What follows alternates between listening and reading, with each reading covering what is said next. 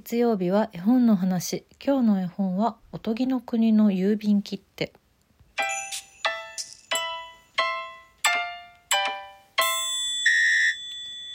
本日は2022年5月23日です。5月23日。23日。毎月23日は文の日ですね。これは馴染みが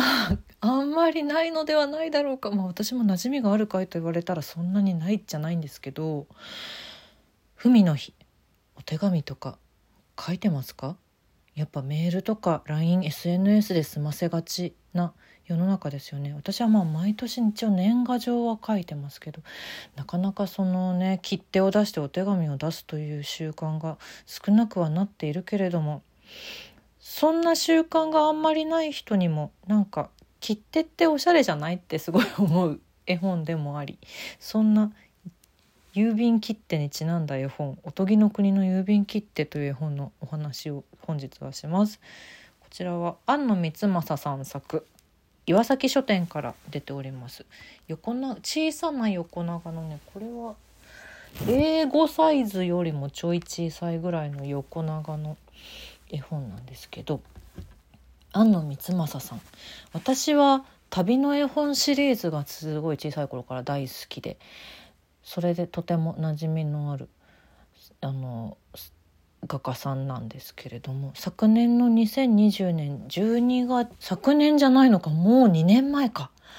ああそう2020年の12月24日に、えー、お亡くなりになられてしまいまして。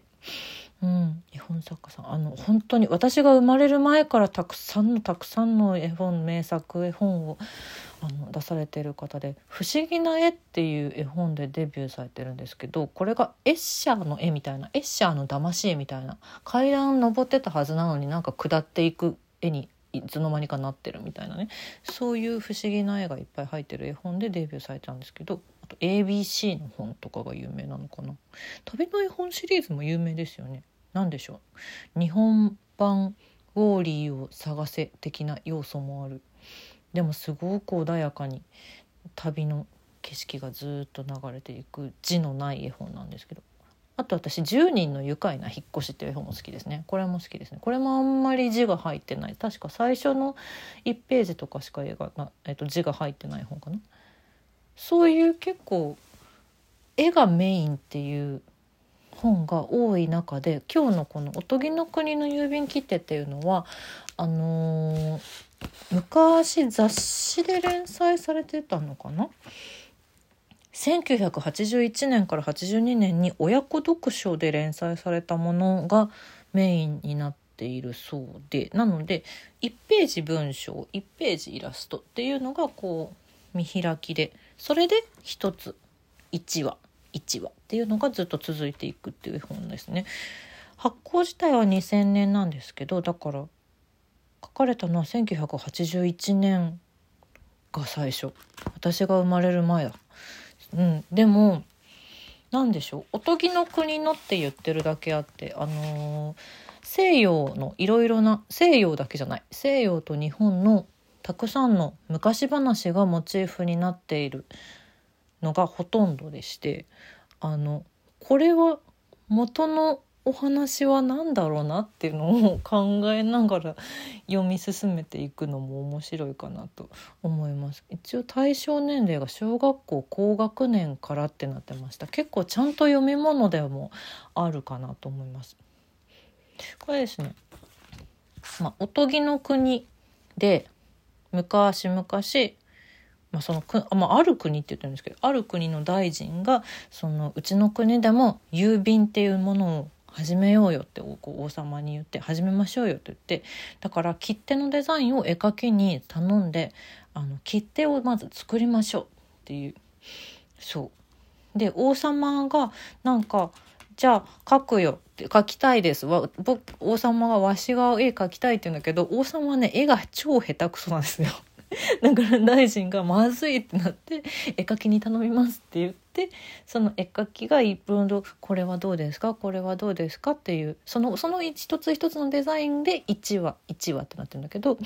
そのこれはどうですか？これはどうですかって言ってくるんだけどなんか大臣が結構しょうもない理由をつけて毎回毎回ボツにしちゃうんです。これはダメだとかこれはちょっとダメだみたいな。理由がダメだとか これは王様に似てるからダメだとか なんかそういうひどい理由であの絵描きの力作を毎回毎回ボツにしてって絵描きがもうどんどんどんどん困っていくわーってなっていくっていうっていうストーリーが根底にはあるんですけどまあでも基本的には最初に言ったお今回のお話は元になっているのはあのあの有名な昔話だねみたいなのを楽しむっていうただそれだけでも十分読み応えがある。あと切手ってその同じデザインが例えばシートで買うとさ何十枚とか並んでるわけじゃないですか。だからこのえっ、ー、と1話1話ごとのイラストのイラストも切手なんですよ。切手のデザイン風になっていてこうギザギザギザとミシン目入った例えば最初のたが「卵売りの少女」っていう最初のこれは10枚の切手。縦向きの切手っていうデザイン。あとヘンゼルとグレーテルっていうのがあるんですけどこれは横向きで 3×4 の12個の12枚の切手のデザインみたいなその切手のデザイン的にあなんか本当にこの切手あったら素敵なのにっていう切手がどんどんどんどんまあねこの国ではボツにされているデザインなんですけどねそれがすごい可愛らしい。で安野さんの絵がまたもうとっても可愛らしいのですごく読み進めていく